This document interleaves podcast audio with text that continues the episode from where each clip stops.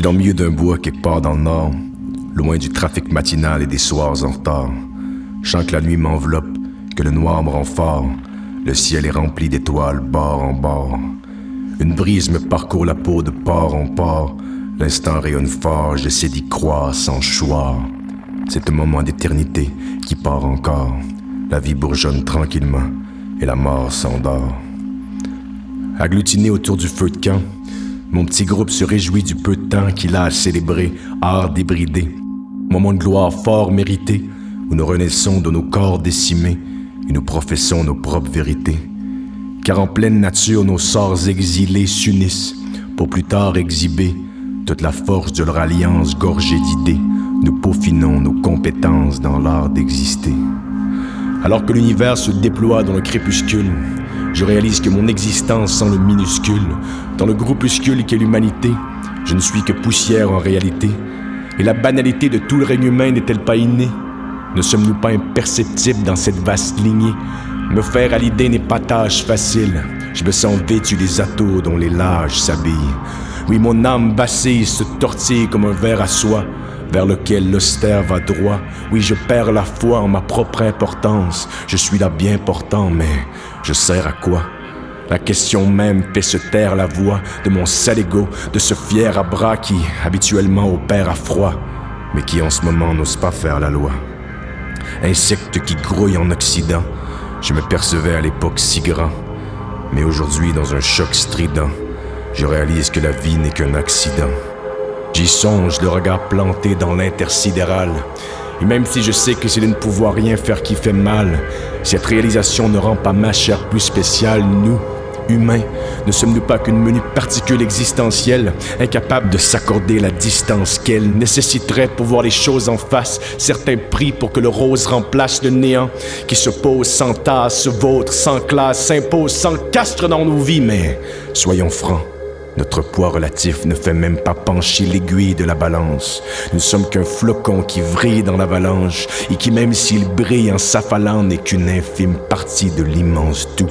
Une miette de gris dans du blanc mou, quelque chose de petit dans ce qui semble fou tellement son gigantisme est incommensurable. Même l'histoire de notre espèce n'a rien d'un moment durable dans le grand cours des choses. Nous sommes tellement rien, j'en suis à court de prose et en ce jour de pause, ce sont les étoiles qui me remettent à ma place. Me remplissent d'humilité comme mon reflet dans la glace. C'est toute ma conscience qui renaît dans la crasse et toute ma confiance qui se tait dans la masse, dans cette infinie danse qui a tout du lointain et rien de l'imminence. Nous sommes en fait qu'un brin de scie qui danse dans le galactique et donc j'abdique devant l'ampleur de notre insignifiance.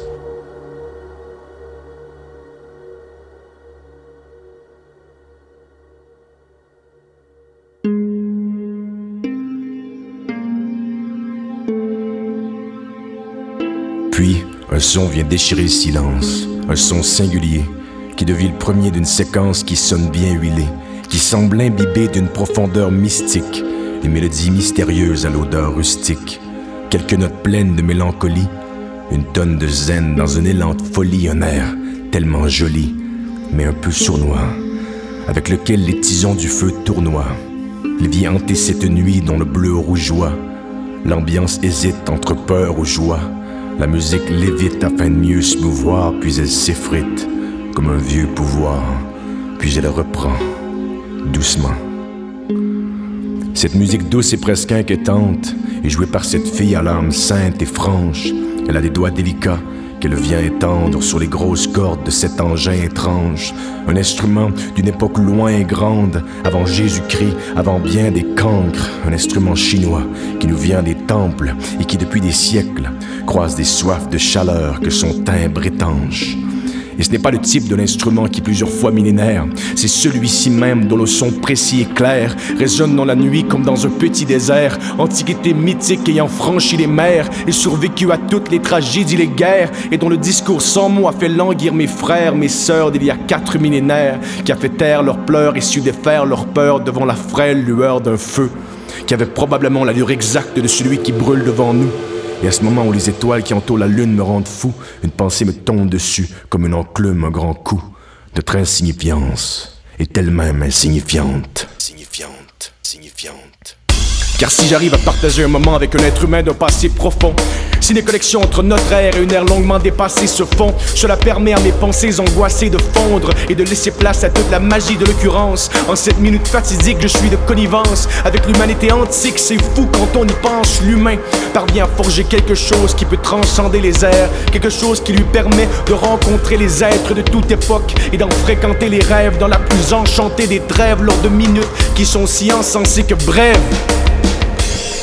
Et donc, alors que le morceau joué par mon ami me berce et m'hypnotise, je me déleste des sottiges qui, arrivées dans mon esprit, s'y sont presque aussitôt prises et y ont laissé des eaux grises et troubles. Et alors que j'en dégrise, je trouve qu'il est peut-être irréfléchi de penser à notre importance relative, parce qu'au fond, l'important quand on a une vie, c'est de prendre le temps de la vivre.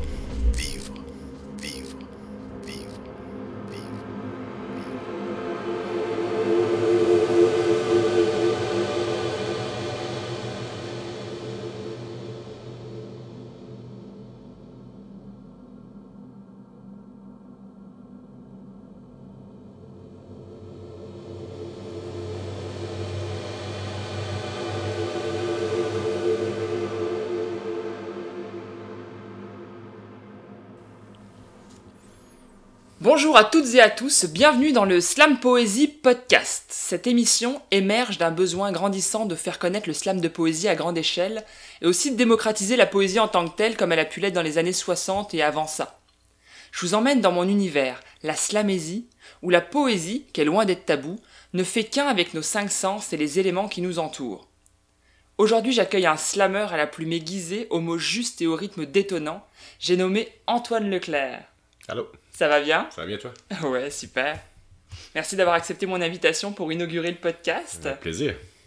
Bienvenue en Slamésie. Attention au cactus à côté, ça pique. D'ailleurs, en parlant de piquant, le slam qu'on vient d'entendre n'en manque pas. Alors avant de rentrer dans le vif du sujet, je pense qu'il est important de te présenter un peu plus à nos auditeurs. Antoine, je te regarde, je te vois. Je vois un homme d'une trentaine d'années, blond, style urbain qui s'assume, casquette à l'envers souvent. Et oui. C'est un style vestimentaire ou c'est un style de vie? Bon, un peu des deux, j'ai l'impression. Ouais. Donc, euh, ouais, c'est, ça a d'abord euh, été un, un style vestimentaire que je, auquel je tenais quand j'étais au secondaire. Euh, évidemment, c'est, ça, ça a un peu. euh, bon, tout ce qui était hip-hop, tout ce qui était rime, tout ce qui faisait un peu partie de mon, mon quotidien. Et euh, ben, éventuellement, c'est devenu quelque chose, c'est devenu comme mon identité à moi. Puis je l'ai modulé, je l'ai ajusté avec le temps. Donc, y a pas, je suis pas vraiment de modèle, mais oui, j'ai, j'ai un style assez assumé, comme tu le dis. Ouais, oui, on sent qu'il est maturé, qu'il est bien. Il est bien mûri. Oui, mûri. Comme un bon vin. Et voilà, et voilà. Dis-moi, je me demandais.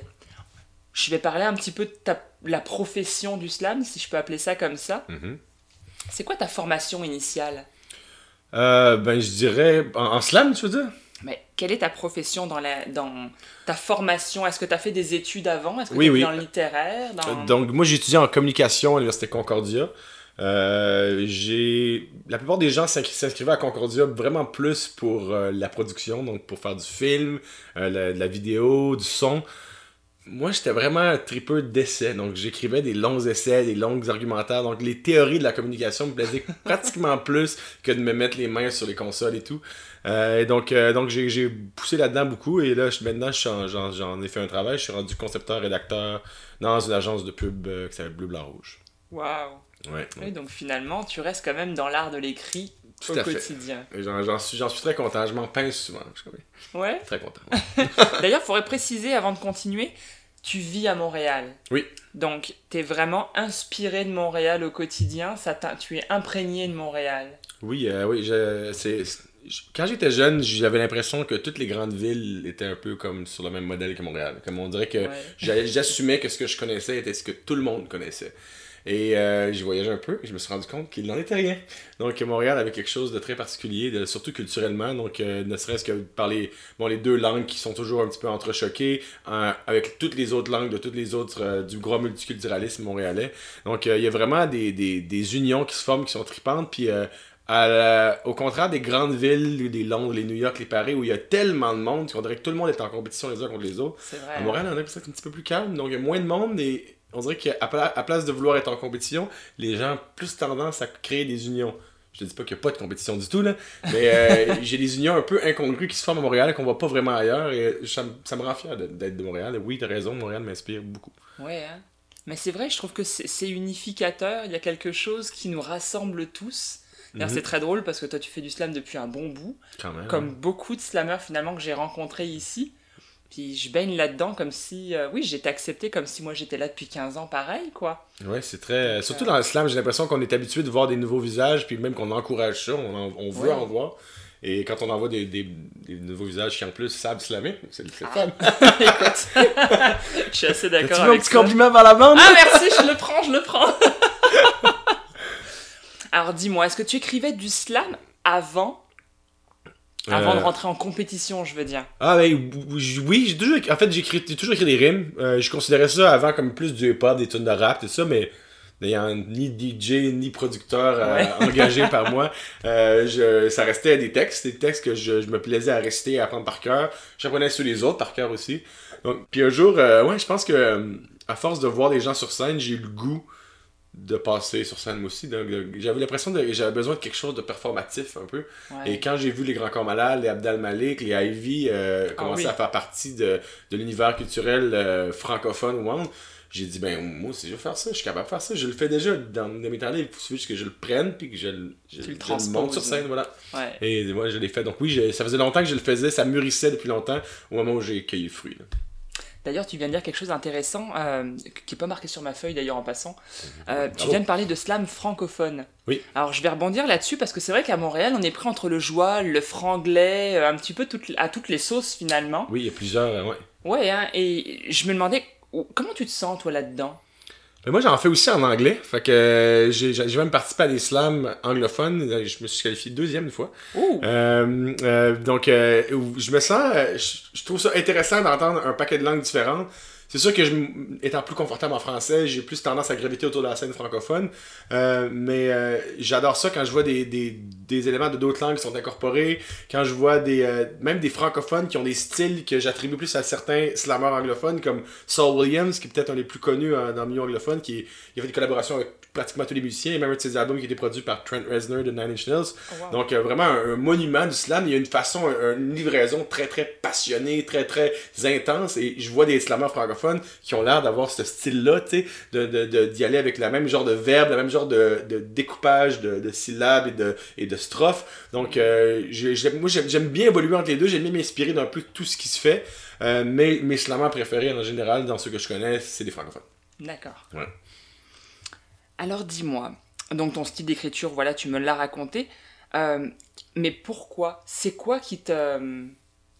Je j'arrive pas à retrouver mes mots là, mais... euh, Ouais, pourquoi finalement plus le francophone que l'anglophone? Parce que c'est vrai que t'es super à l'aise, toi, en anglophone. T'écoutes du stand-up aussi. euh, Ouais, je- mais je pense qu'il y a, y, a, il y a une valorisation de la langue, étant donné que, surtout au Québec, on, a, on, l'a- senti menacé longtemps, on la sent encore un peu menacé. Donc il y a une certaine de fierté euh, monumentale à, s'exprimer en français. Et j'ai l'impression que ça donne des choses qui sont culturellement tellement vivantes, tellement colorées. euh, et ça donne aussi euh, le goût de- d'embarquer dans cette ligue-là, dans ce calibre-là.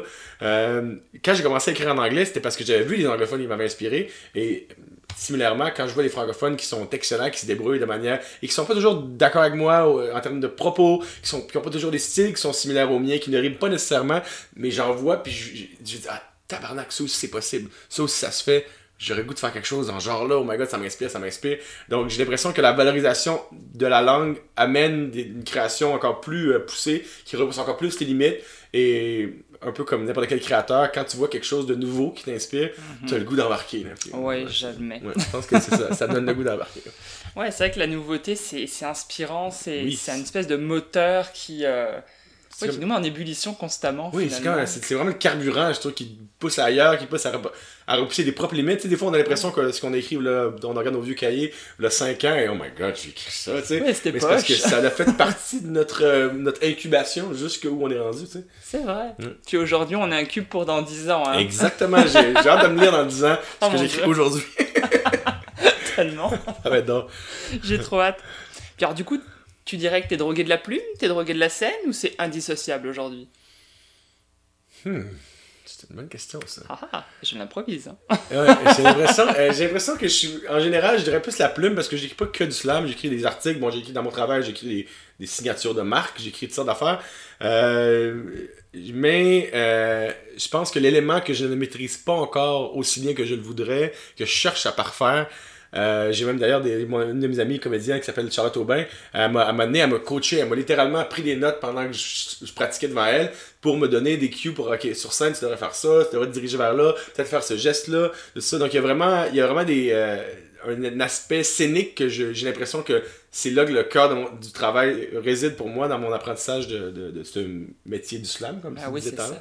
Euh, donc j'ai l'impression que en ce moment c'est plus la, la scène qui me drive que j'ai l'impression que je veux je veux amener ça sur scène je veux être capable de que ma performance scénique soit à la hauteur du texte que j'ai l'impression d'avoir écrit euh, à la, ben, la, qualité que j'ai l'impression d'avoir donné à mon texte. Donc euh, je pense que je, ma- je maîtrise quand même bien l'expression de mes idées euh, sur papier je pense que j'aimerais ça maîtriser ça encore plus sur scène.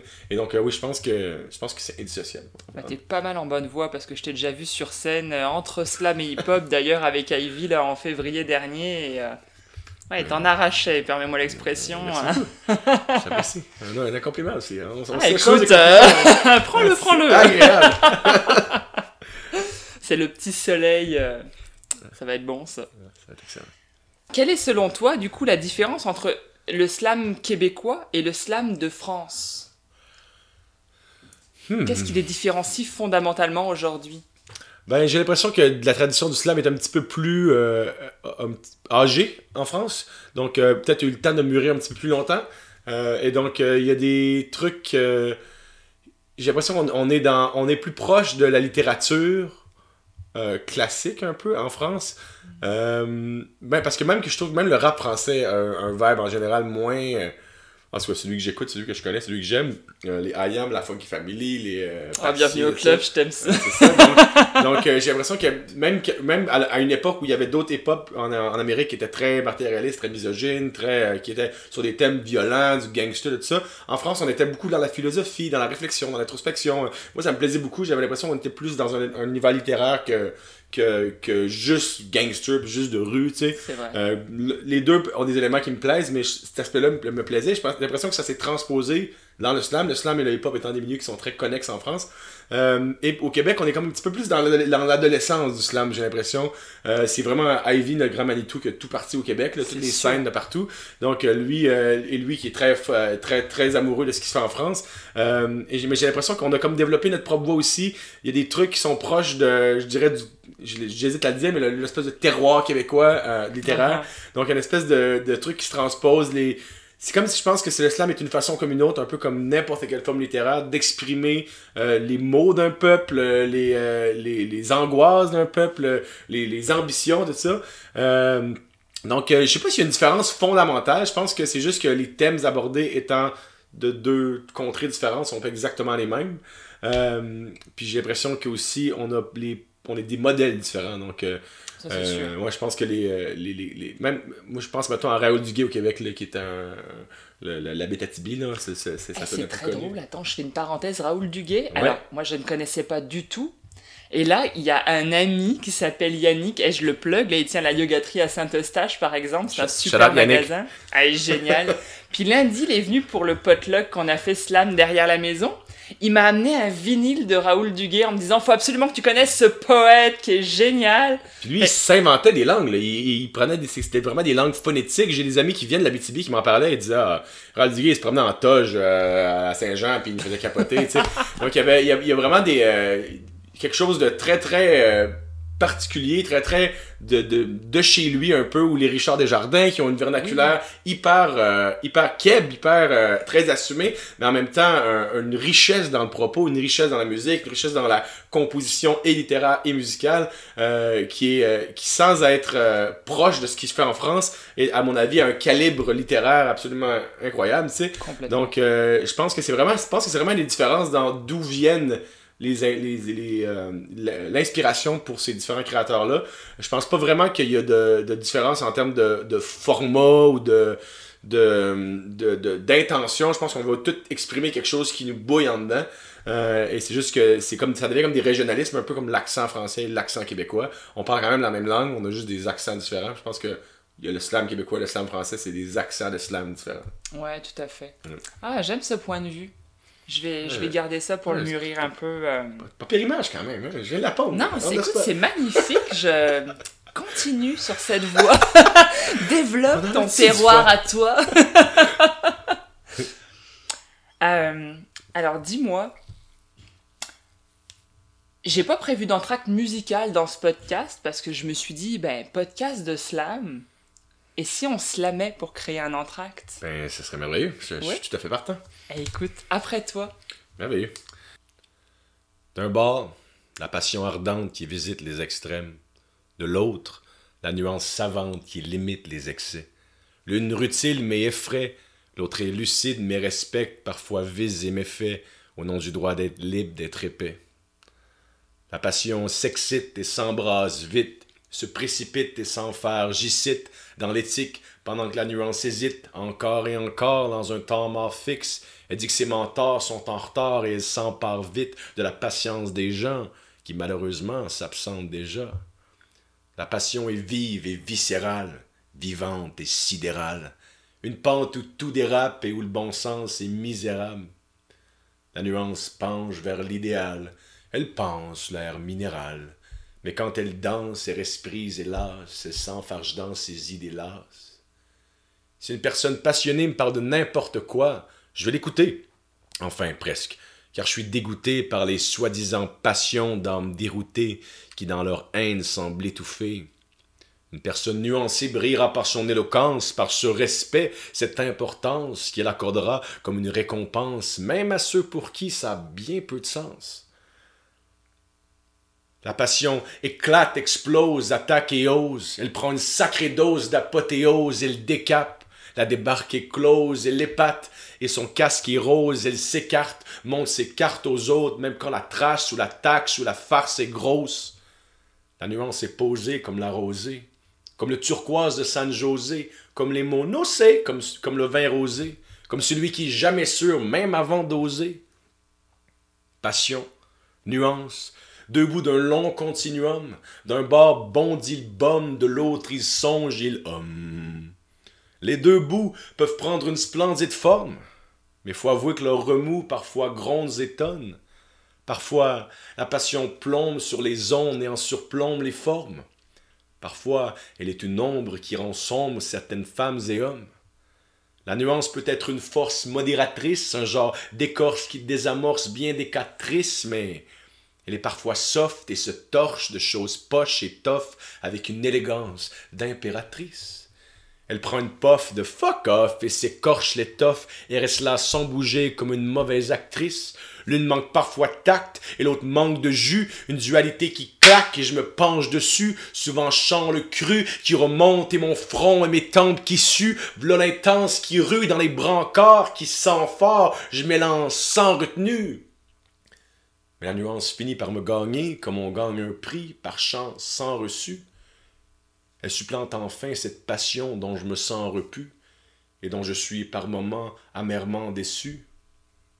Nuance, passion, toutes deux nécessaires, comme le sont les chiffres et les lettres de l'abécédaire. C'est imparfait, c'est clair, mais comme le sel et poivre, c'est comme si tout partait de cette paire. Je nuancerai donc mes passions, je me passionnerai de mes nuances, je doserai mes grandes réactions, je brûlerai l'accoutumance. Non pas une quête d'absolu, mais plutôt d'équilibre, un travail constant pour tout esprit libre. Voilà. Bravo. Merci. merci. Splendide, j'adore ce texte.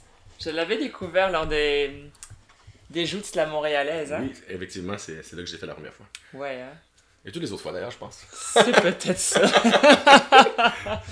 Est-ce que je t'ai déjà vu slammer en dehors de Slam Montréal? Je suis même pas certaine. Non, moi non plus, je suis pas certain. Est-ce que tu slams souvent en dehors des compétitions Slam Montréal? Euh, quand même, il y a les soirées, donc je vais les plugger aussi. euh, Vaincre la nuit, qui sont au Quai des Brumes les lundis soirs, en général les derniers lundis du mois. Pendant l'été, ça, ça a lieu dans la cour de l'usine C, organisée Oui. par la merveilleuse Mel Elmer, euh, qui est une, euh, une, grande fan de poésie, et qui, elle, ouvre ça à tous les types de poésie euh, imagi- possibles imaginables, donc que ce soit slamé, donc dans, la, dans le format 3 minutes, euh, ainsi de suite, ou euh, que ça soit plus de la poésie classique ou prosaïque, ou même certains numéros qui sont plus humoristiques. Euh, je suis allée à sa première au mois de juin ou juillet, je sais plus. Mais Ouais. c'était vraiment génial. Puis l'usine C, c'est super. Ils ont une, une terrasse vraiment classe. Puis à l'intérieur, c'est magnifique. Ouais, c'est incroyable. Vraiment, là, pour, pour l'été, comme que, parce qu'un événement qui est, euh, vit bien au Quai des Brumes, j'ai l'impression que des Brumes est idéal pour ça. Sauf Mhm. que l'été, c'est le fun dehors un peu. Puis l'usine C, euh, bravo d'avoir accueilli ce genre de, de-. Vraiment. Parce puis que la oui. femme qui tient cet endroit-là a l'air fan d'art. Donc je pense qu'on peut même aller lui proposer des choses. Et je pense qu'elle les accueillera avec grand plaisir. Wink wink, tout le monde. à retenir. Alors j'entends dans ton slam, tu me parles de passion, tu me parles de nuances. Est-il possible de slammer sans passion? Personnellement, je- si je me base sur mon expérience personnelle, j'ai l'impression que euh, moi, la passion, c'est le principal carburant qui me pousse à monter sur scène, à écrire le, le texte et à monter sur scène par la suite pour le livrer.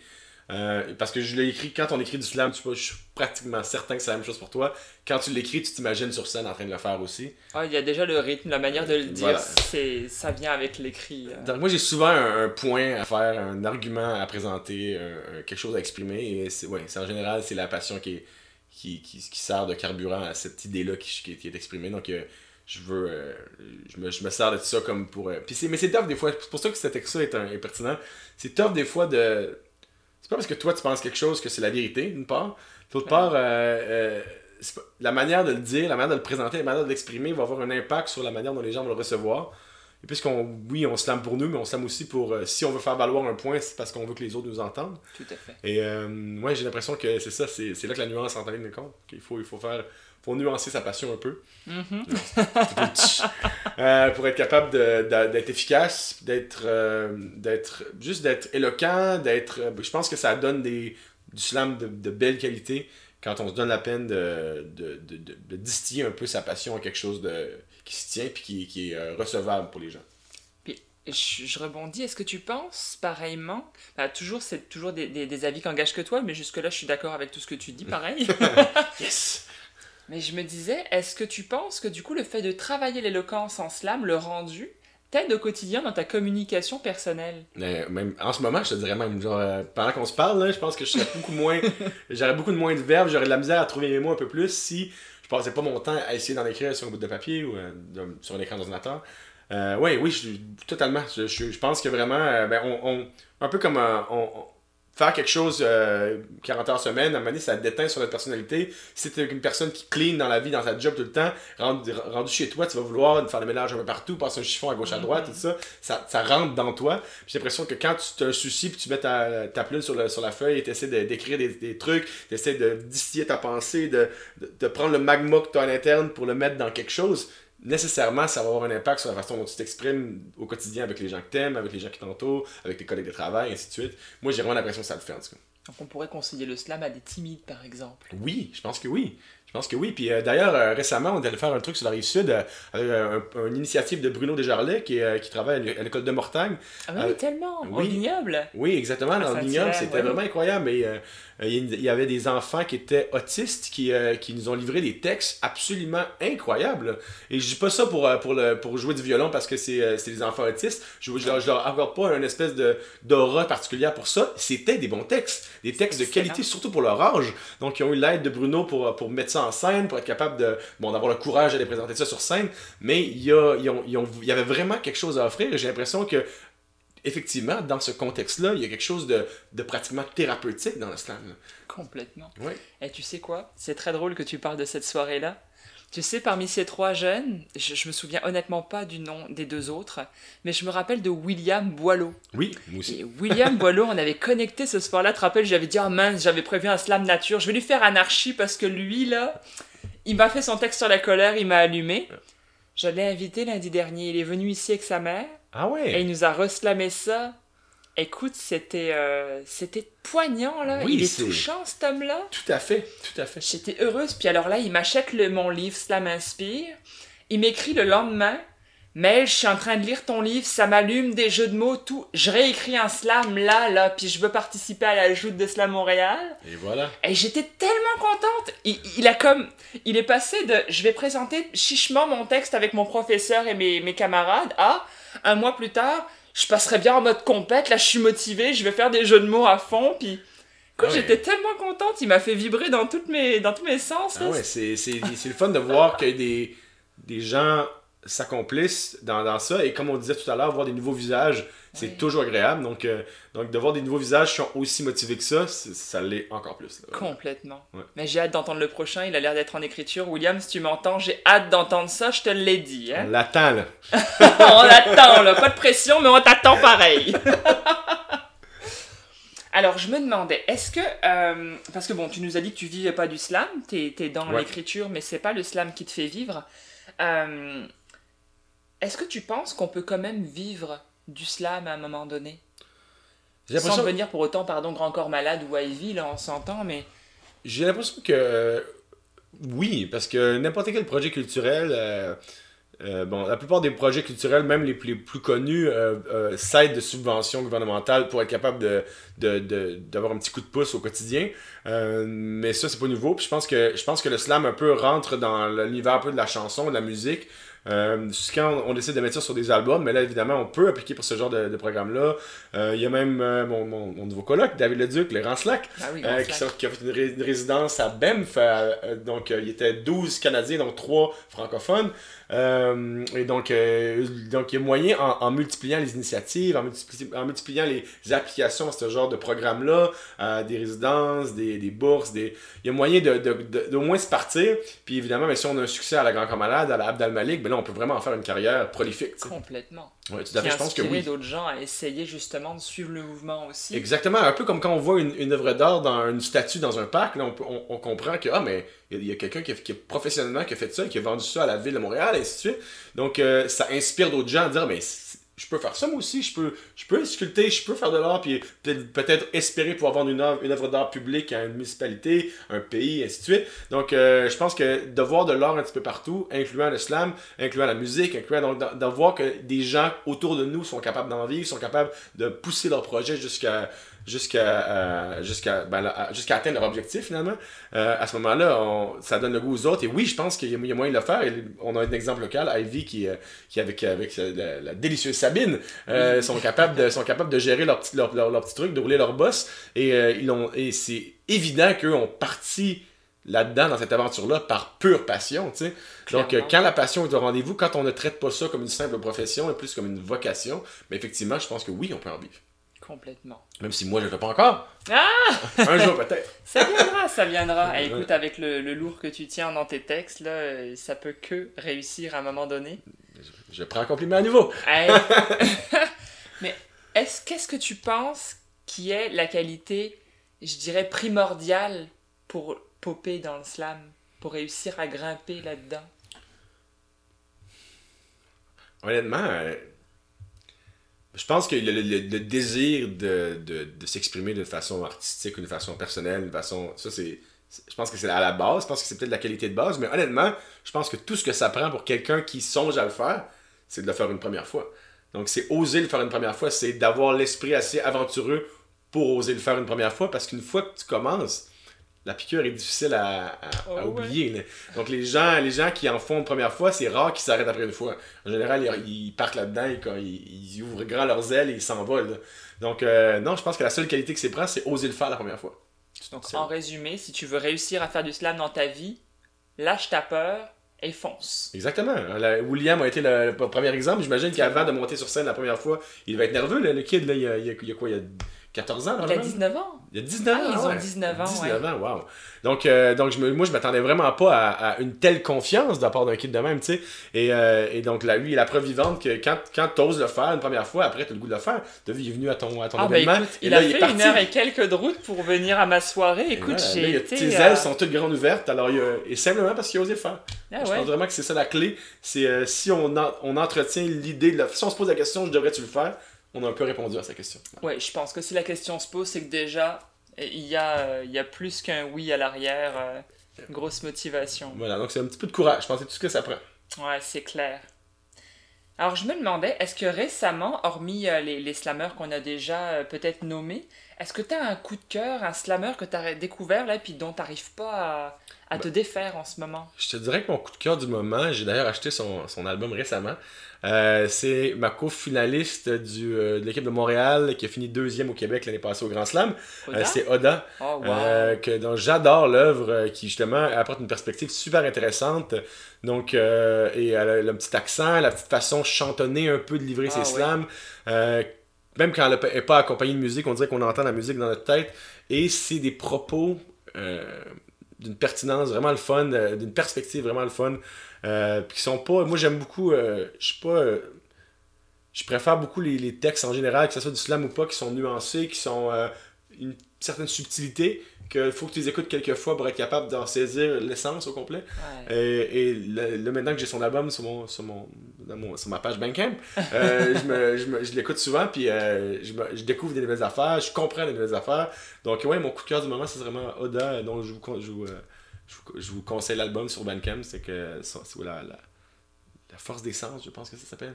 Ok. La petite m'échappe, mais ouais. je savais pas qu'elle avait un album et j'admire ce qu'elle fait. Je l'ai vu plusieurs fois sur scène et euh, Oda Ah ouais. Chapeau. Ouais. H-O-D-A pour ceux qui, Oui. qui cherchent Oda sur Bandcamp. Oda Abra, je pense, c'est ABRA son famille, je pense, je crois. A-B-R-A. Ou ADRA, ou un des deux, je m'en rappelle plus. Bon, Parce que le B O- ou le Oda, sur Bandcamp, trouvez-la. Mais oui, ça vaut vraiment, vraiment la peine, là. Oui, Oui. clairement. Alors, bah, du coup, on parle de CD. Est-ce que toi, tu as un album, un livre, un, médium qu'on peut... Oui, ben justement, je parlais de Bandcamp, c'est là-dessus que je me suis lancé. Euh, c'est un album euh, que je, je distribue dans, sur une base euh, contribution volontaire. Donc, euh, si vous, daignez me donner quelque chose, super cool. Ça va me permettre peut-être un jour de vivre de cet art. Euh, mais sinon, c'est ça, c'est, c'est- vous pouvez le downloader gratuitement, euh, en format que vous voulez. Et c'est tout simplement sur doubleaccent.bandcamp.com. Mon nom de rappeur, slash slammer, slash de scène étant double accent. Et il y a des trucs en français et en anglais, comme je le disais précédemment. Il y a même des trucs en- où le- les deux langues sont mélangées de manière un peu euh, seamless. là. donc, euh, donc, un petit peu pour, pour tous les goûts. Ça oscille entre les trucs un peu euh, plus rappés et les trucs un peu plus slamés et tout ce qui est entre les deux. Donc, Super. il y a d'autres trucs qui s'en viennent. On a plein de, plein de trucs d'enregistrer. Moi et mon, mon, mon partenaire qui est Subtone, le producteur des, des instrumentaux sur cette, ce EP-là. Mais de toute façon, on va mettre les liens euh, directement en dessous du podcast. Donc les gens vont pouvoir cliquer et vont pouvoir interagir ensuite avec toi. Euh, on partagera également, tu as une page Facebook. Oui, toujours assez. Je pense que c'est facebook.com slash double accent MTL.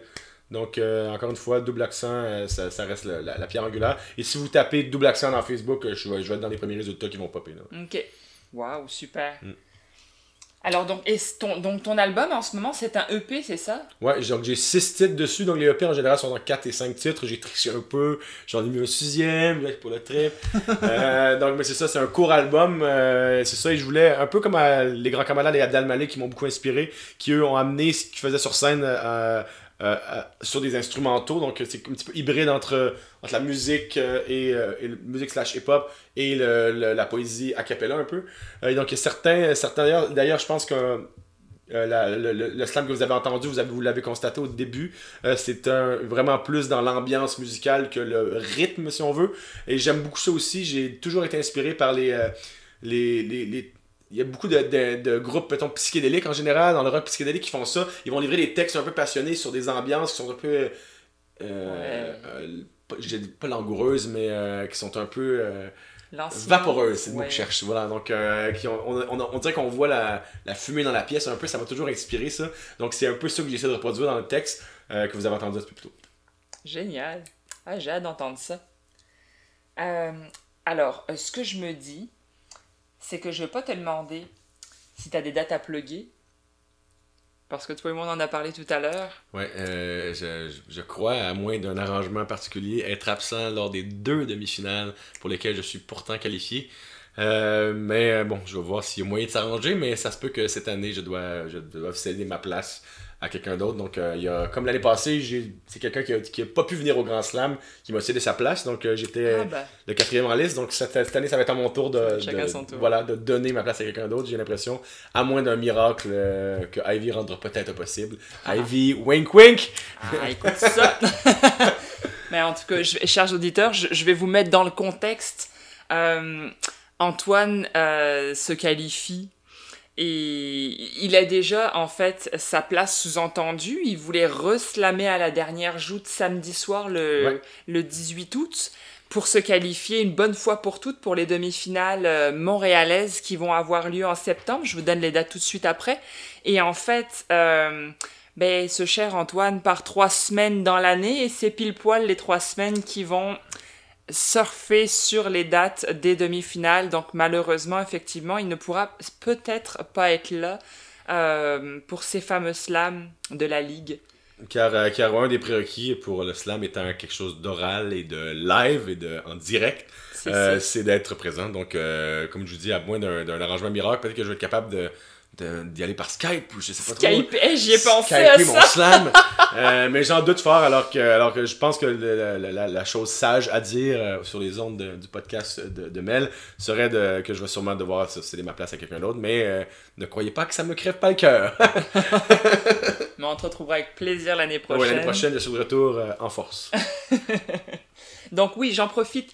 Donc la ligue de, de slam à Montréal s'appelle Slam Montréal. S-L-A-M-O-N-T-R-E-A-L en un seul mot. Et donc Slam Montréal a quatre prochaines dates. En fait, trois plus une. Les deux premières seront les, trois, les lundis 3 et 10 septembre. Ce seront les demi-finales euh, de la Ligue officielle, donc à Montréal. Le troisième lundi de septembre, le 17, ce sera la finale montréalaise. Et le quatrième lundi de septembre, histoire de terminer le mois en beauté, donc le 24 septembre, nous aurons le Grand Slam et nous nous exportons ni plus ni moins au lac Saint-Jean. Donc, euh, ben écoutez, soyez là. On sera au Vert Bouteille de Montréal qui se situe au 2112 Mont-Royal Est, à peu près au coin de Lorimier. On a, Ouais, on ouais. a vu ça. Donc, euh, présentez-vous. On a besoin de public, on a besoin de jury pour voter, on a besoin de gens pour clap clapper quand il y a des bons jeux de mots, des bonnes émotions qui pop. Et on a besoin de gens ben, pour faire la fête après, l'air de rien. Et si jamais vous y avez déjà songé à monter sur scène et vous hésitez, vous n'êtes pas sûr, allez juste faire un tour, juste pour voir. Et je suis certain, à pratiquement à 100%, que vous allez avoir le goût de faire le- l'édition suivante. Oui, puis en plus, c'est pas long. C'est dans pas long, c'est généralement décembre, janvier. On s'avance pas à la place d'Ivy, là, mais c'est pas mal ça en général, les reprises de, de saison. Donc, euh, vous aurez en plus trois mois pour décanter, vous faire stresser un bon coup, puis vous écrire un super texte pour venir nous rencontrer. On a hâte de l'entendre. Ouais, hein, on a tellement hâte de vous rencontrer, puis de rencontrer votre slam. Avant de clôturer avec un slam de Montcru, je vous invite à rejoindre www.melbuet.com. Vous y retrouverez mes dates de show, vous pourrez écouter quelques titres de slam gratuits, c'est pour vous, mais c'est pas enregistré professionnel tout de suite, là, c'est pas la fête. et découvrir l'univers de la slamésie. La slamésie qui tente à recréer le lien entre les humains et la nature dont finalement nous sommes le fruit. C'est un peu mon, mon, ma ligne directrice, je dirais, mon identité aussi en tant que slamésiste. Et euh, donc c'est ça. Je suis tellement contente que tu aies répondu présent euh, en slamésie finalement autour de mes plantes Grand dans ce plaisir. petit, euh, ce petit univers. ben oui, naturel et, et poétique finalement.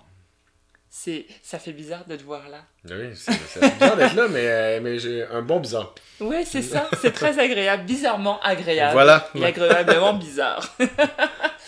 Alors, un, grand merci. Un grand merci à vous, auditeurs, aussi, qui, qui commencez à nous suivre. J'espère que vous avez passé du bon temps. Si vous êtes français de France, eh ben, je vous invite à réécouter. Vous avez certainement pas tout compris. Et c'est bien le fun pour moi de vous dire ça. Parce que je sais à quel point c'est galère au début de comprendre les Québécois qui parlent vite comme Antoine, mais c'est tellement le fun quand on le comprend. On prend un plaisir encore plus immense. Ça fait partie du défi. Oui, c'est le fun.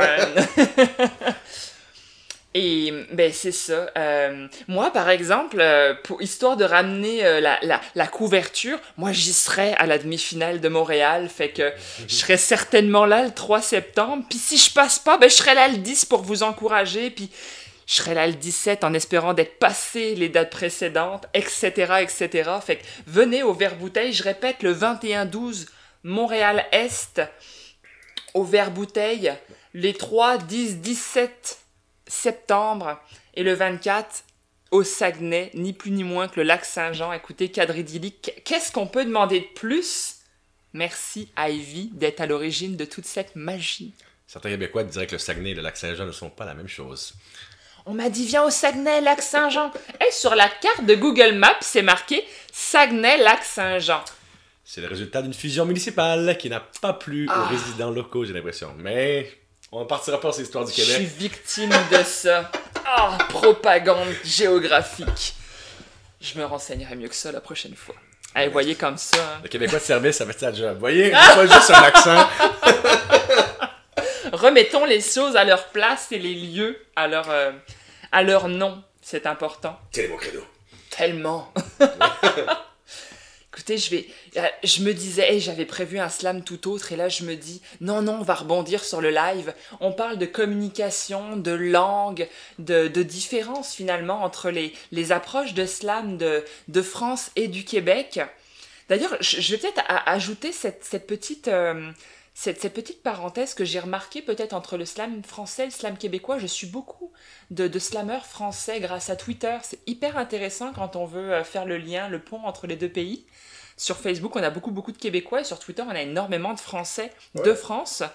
Et, euh, et j'ai réalisé en fait que peut-être Grand Corps Malade avait énormément mis son empreinte en France, dans le sens où les gens ont tendance à, à, à faire des phrases peut-être longues, un peu plus, peut-être un peu plus explicatives aussi dans le slam. Alors qu'au Québec, pour le coup, moi j'ai commencé le slam au Québec, je m'identifie vraiment au slam québécois. On est peut-être un peu plus libre dans la manière de le parler, dans la manière de l'écrire, puis peut-être un petit peu plus droit au but, je dirais, dans, dans ce qu'on veut raconter. Surtout que toi et moi, on est pas mal engagés dans nos, dans nos thèmes, alors c'est vraiment ça, on, on envoie le, le, le slam là où on veut l'amener tout de suite. C'est des punchlines régulières. En France, j'ai tendance à entendre le punch vraiment à la fin, de me dire Oh, ouais, effectivement.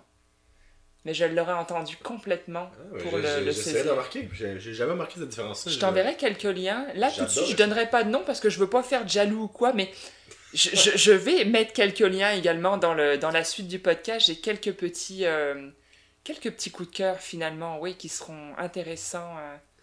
Mais ça va évoluer, puis à un moment donné, on va peut-être les skyper justement euh, pour avoir ce- cette, euh, cette couleur différente. Alors, je vais y aller avec un slam que j'ai nommé ma langue française, qui est ni plus ni moins que le tout premier slam que j'ai écrit. Donc, ça ressemble pas exactement à ce que j'écris aujourd'hui, mais finalement, ça fait aussi partie de moi alors. Allons-y. Allons-y comme si, comme suit. Je suis gourmand de deux mots, de douces moqueries, de mots sincères, de mots se disant à l'envers. En France, par endroits, on parle le verlan. Pas que les vers soient lents, non, mais on inverse les mots, on les lit depuis l'autre versant. Pas trop vénère, on kiffe grave, quand on taffe pas, on peut slammer sans trop se taper sur les nerfs. Sans verre, sans boire, les renversants, mes mots découlent, vous les buvants, afin que coulent des mots aimants. Mais lit mes mots en les aimant, fait ça des mots, cheveux au vent. Vous boirez bien mes vers, les écoutant, quelques-uns entre deux vers en titubant. Avec les mots, on peut t'entuber, comme on peut les faire détonner. Une tonne de mots peut exploser un tube, un hit dans le vent en en enlevant le sens premier. Si demain je suis le premier, le seul à vous écouter en abusant, serez-vous le dernier à parler, à cracher vos souhaits en me souhaitant d'un coup bon vent? Certains mots balèzent, se couchent pour rien sur une alaise pour vous montrer qu'ils sentent à l'aise. Je suis gourmande de ma langue. Langue française, évidemment, hein, ce qui trahit, c'est mon accent. Langue de Molière, de La Fontaine, d'Apollinaire, de Jean Jaurès, langue de Prévert, de Paul Verlaine, Bernard Werber et d'Henri Dess. Toutes mes références 100% chauvines maîtrisent les mots sans faire grise mine. Plume d'encrier, encre à plumier, style de minier, mine de rien stylé. En bon français, on peut tout inventer. Bien renseigné, on peut tout franciser. Je vous envoie comme une offrande mes anglicismes sans défense, qui font partie, même s'ils offensent, de cette langue raffinée. Chers Québécois, vous nous raillez pour quelques anglicismes égarés? Mais pourtant, même si ma voiture dans un parking est garée, c'est ben de la job d'essayer de ne pas dérailler. Mots en pagaille, on me mitraille pour quelques mots d'anglais dans mon français. J'en fais ripaille, faut que ça aille. Oups, excusez. Je remonte ma fly. Mon pull en laine vous met en plot, c'est au chandail qu'il se frotte. Mais à comparer nos parlottes, je me rends compte et je le note, On est semblables, c'est pas une joke. Entre nos pays, il y a la mer, mais les nomos, c'est la demeure, et si contre ça, y a rien à faire, j'aime nos deux vocabulaires. Nos mots en l'air, l'air de rien, qu'ils soient poètes ou musiciens, nos mots anglais qui font du bien dans ce français un peu chauvin. Faisons la paix dans notre langue. Quitte à me lifter à ma job, tu peux me déposer au travail. Ne lunchons pas, prenons un repas. Si tu veux Frencher, je te fais la bise. Fais pas l'épée, on peut faker, et t'es pas cute. Non, je suis pas gay, je suis marié à un Français.